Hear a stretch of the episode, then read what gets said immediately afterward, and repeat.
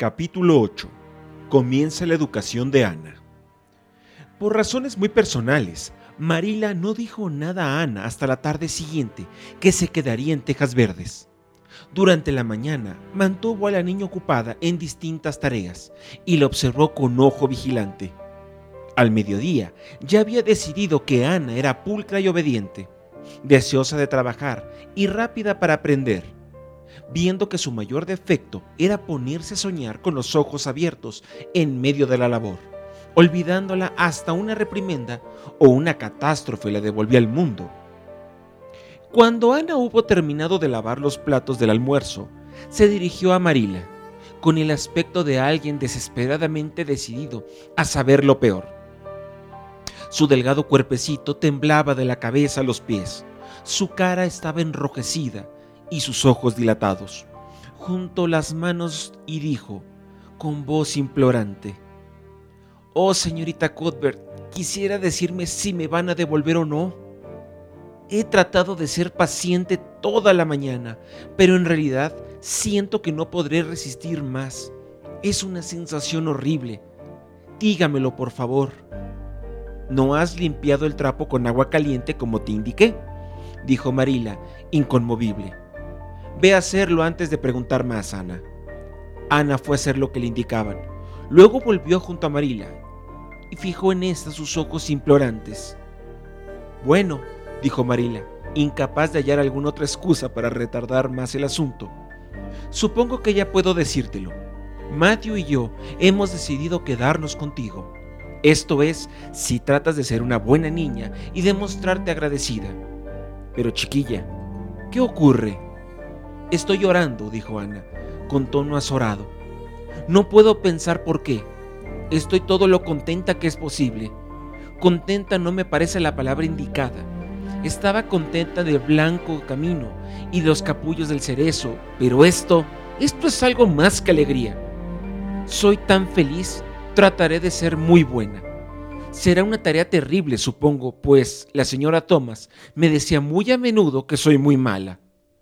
Sin embargo, haré cuanto pueda. Pero, ¿me puede decir por qué lloro?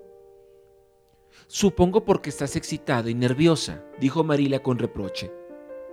Siéntate en esa silla y trata de calmarte. Me parece que ríes y lloras con demasiada facilidad. Sí puedes quedarte aquí y trataremos de hacer algo bueno de ti.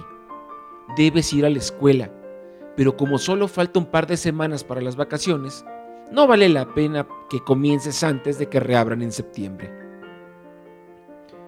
¿Cómo debo llamarla? preguntó Ana. ¿Debo decir siempre señorita Cuthbert? ¿Puedo llamarla tía Marila? No, llámame simplemente Marila. No estoy acostumbrada a que me llamen señorita Cuthbert y me pondría muy nerviosa. Suena terriblemente irrespetuoso llamarla Marina, protestó Ana. Creo que no habrá nadie respetuoso en ello si tienes cuidado de hablar respetuosamente. Todos en Aboldi, jóvenes y viejos, me llaman Marila, excepto el pastor. Él dice señorita Cuthbert cuando se acuerda. Me gustaría llamarla tía. Tía Marila, dijo Ana pensativa. Nunca he tenido una tía ni pariente alguno, ni siquiera una abuela. Me haría sentir como si realmente fuera de la familia. ¿Puedo llamarla tía Marila? No, no soy tu tía y no me gusta dar a la gente nombres que no le pertenecen. Pero ¿podríamos imaginar que lo es? Yo no podría, dijo Marila ceñuda. ¿Nunca imagina usted cosas distintas de lo que son en realidad? Preguntó Ana con los ojos bien abiertos. No. Oh, Ana suspiró profundamente. Oh, señorita, Marila, no sabe de lo que se pierde. No creo que eso deba imaginar cosas distintas de cómo son en realidad, respondió Marila. Cuando el Señor pone en nosotros unas características, no debemos imaginar que son distintas. Y eso me hace recordar algo. Ve al salón, Ana. Asegúrate de no dejar entrar moscas y de que tienes las suelas limpias y tráeme la estampa que hay sobre el mantel. El Padre Nuestro está impreso ahí y puedes dedicar esta tarde a aprenderlo de memoria. No quiero oír más oraciones como la de anoche. Supongo que fui muy torpe, dijo Ana, pero es que, ¿sabe usted? Nunca tuve práctica. ¿No esperaría usted que alguien rezara muy bien la primera vez que lo hace? ¿No es así? Pensé una espléndida plegaria después de acostarme, tal como le prometí hacerlo. Era casi tan larga como la de un sacerdote, e igual de poética, pero creerá que esta, esta mañana, al despertar, no recordaba una sola palabra de ella y tengo miedo a no poder volver a pensar otra tan buena. Por alguna razón, segundas partes nunca son buenas. ¿Ha notado eso? Aquí hay algo que debes notar tú, Ana. Cuando te mando a hacer algo, quiero que me obedezcas inmediatamente y que no te quedes como una estatua y hagas un discurso. Debes ir y hacer lo que se te mande. Rápidamente Ana cruzó el vestíbulo. Tardaba en volver, de manera que después de esperar diez minutos, Marila dejó su labor y fue en su búsqueda con su ceñuda expresión. La encontró inmóvil ante un cuadro colgado entre dos ventanas, con las manos cogidas a la espalda, la cara levantada y los ojos iluminados por los sueños. La luz blanca y verde que cruzaba entre los manzanos y los vi desde que caía sobre la extasiada figurita dándole un aspecto casi sobrenatural. Ana, ¿en qué estás pensando? preguntó secamente Marila. La chiquilla volvió sobresaltada a la realidad. En eso, dijo señalando el cuadro, una litografía bastante vívida titulada Cristo bendiciendo a los niños. Me imaginaba que era uno de ellos, esa niña que está sola en el rincón, como si no fuera de nadie, igual que yo, Parece triste y solitaria, ¿no cree usted? Sospecho que no tiene ni madre ni padre, pero también quería su bendición, de manera que se acercó tímidamente al extremo de la multitud, esperando que nadie, excepto él, la notara. Yo sé cómo debía sentirse. Su corazón debe haber latido y en sus manos deben haber estado frías, igual que las mías cuando le pregunté si podría quedarme. Ella temía que él no la viera, pero creo que debió verla, ¿no le parece? He estado tratando de imaginarme todo eso. Ella se deslizaba hasta llegar a su lado, y entonces él la miraba y ponía su mano sobre su cabecita.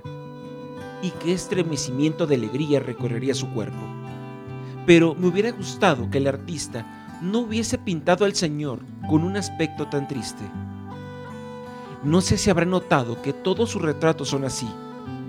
Yo no creo que él tuviera ese aspecto en realidad, pues los niños le hubieran temido. Ana, dijo Marila, pensando por qué no había interrumpido antes ese largo discurso.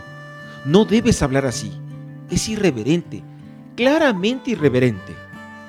Ana abrió los ojos. Pero si me parecía hacer todo lo reverente que podía, no creí que no lo fuera.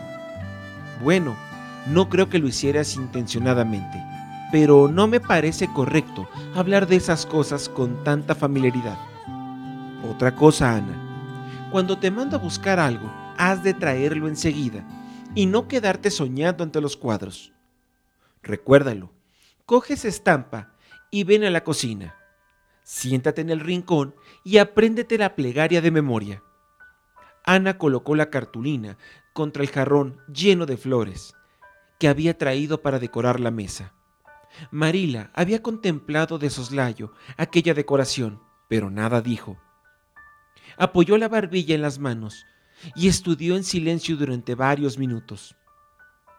Me gusta esto, anunció. Es hermoso. Ya lo había escuchado antes. El director de la escuela dominical del asilo lo dijo una vez, pero no me gustó entonces.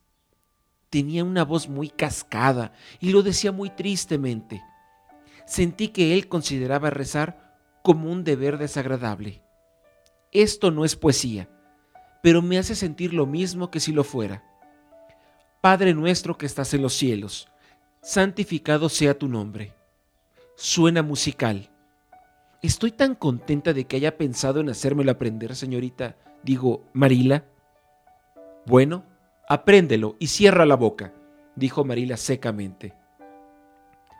Ana acercó el jarrón lo suficiente como para depositar un beso en una flor y luego estudió diligentemente durante algunos momentos más. Marila, preguntó de pronto, ¿crees que alguna vez tendré una amiga del alma en Avonlea? Una... ¿Qué clase de amiga? Una amiga del alma, una amiga íntima, ¿sabe?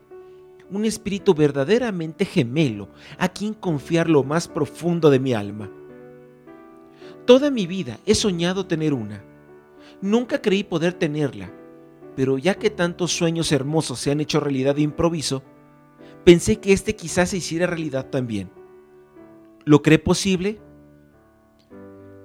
Diana Barry vive en la cuesta del huerto y tiene más o menos tu misma edad.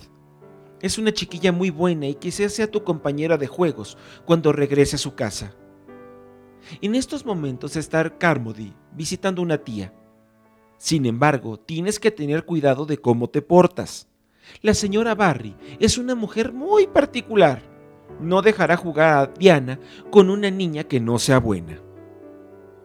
Ana miró a Marila a través de las flores con los ojos brillantes de interés. ¿Cómo es Diana? Sus cabellos no son rojos, ¿no es cierto? Oh, espero que no. Es bastante desgracia que ya los tenga, pero no podría soportarlo en una amiga del alma. Diana es una niña muy bonita. Tiene los ojos y cabellos negros y las mejillas rosadas. Y es buena e inteligente, que es mejor que ser guapa. Marila era muy moralista y estaba firmemente convencida de que cada comentario que se hace a los niños debe tener un mensaje. Pero Ana dejó a un lado el mensaje y se dedicó a la parte bella. Oh, estoy contenta de que sea guapa. Lo mejor después de ser guapo uno mismo, cosa imposible en mi caso, es tener una hermosa amiga del alma. La señora Thomas tenía una biblioteca con puertas de vidrio en la sala. Allí no había ningún libro. La señora Thomas guardaba dentro de su mejor vajilla y las confituras, cuando tenía alguna, claro. Una de las puertas estaba rota.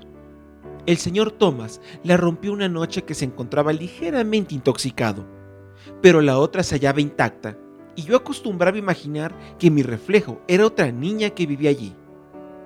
Yo la llamaba Katie Maurice y éramos muy íntimas.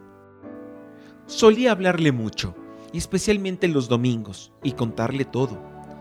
Katie era el único consuelo de mi vida. Solíamos imaginar que la biblioteca estaba encantada y que si yo hubiera sabido el hechizo, la puerta se abriría y habría podido entrar en la habitación donde vivía Katie Maurice, en lugar de dentro de los estantes con vajilla y las confituras de la señora Thomas. Y entonces Katie Maurice me cogería de la mano, conduciéndome a ese lugar maravilloso, lleno de sol, flores y hadas, y hubiéramos vivido allí felices para siempre. Cuando fui a vivir con la señora Hammond, me partió el corazón dejar a Katie Maurice. A ella le pasó lo mismo, pues lloraba cuando me dio el beso de despedida a través de la puerta de la biblioteca. Pero río arriba, a poca distancia de la casa, había un largo valle verde con un hermoso eco.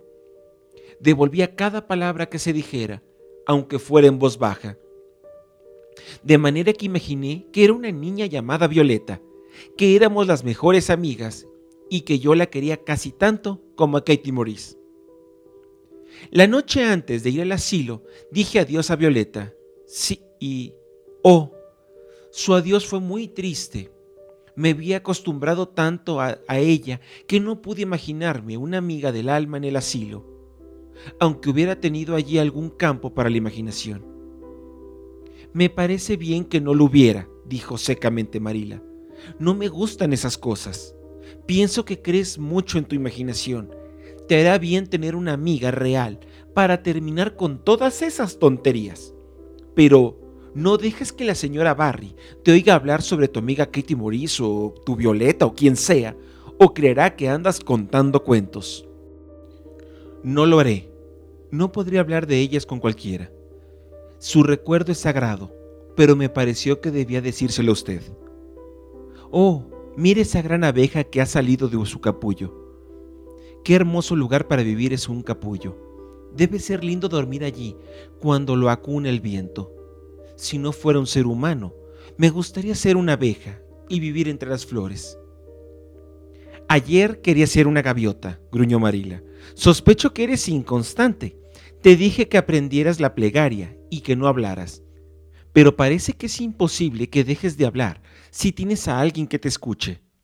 De manera que sube a tu habitación a estudiarla. Oh, ya casi la sé toda, menos la última línea. No importa, haz lo que te digo. Ve a tu habitación, termina de aprenderla bien y quédate allí hasta que te llame para que me ayudes a preparar el té. ¿Puedo llevarme las flores para que me acompañen? rogó Ana. No.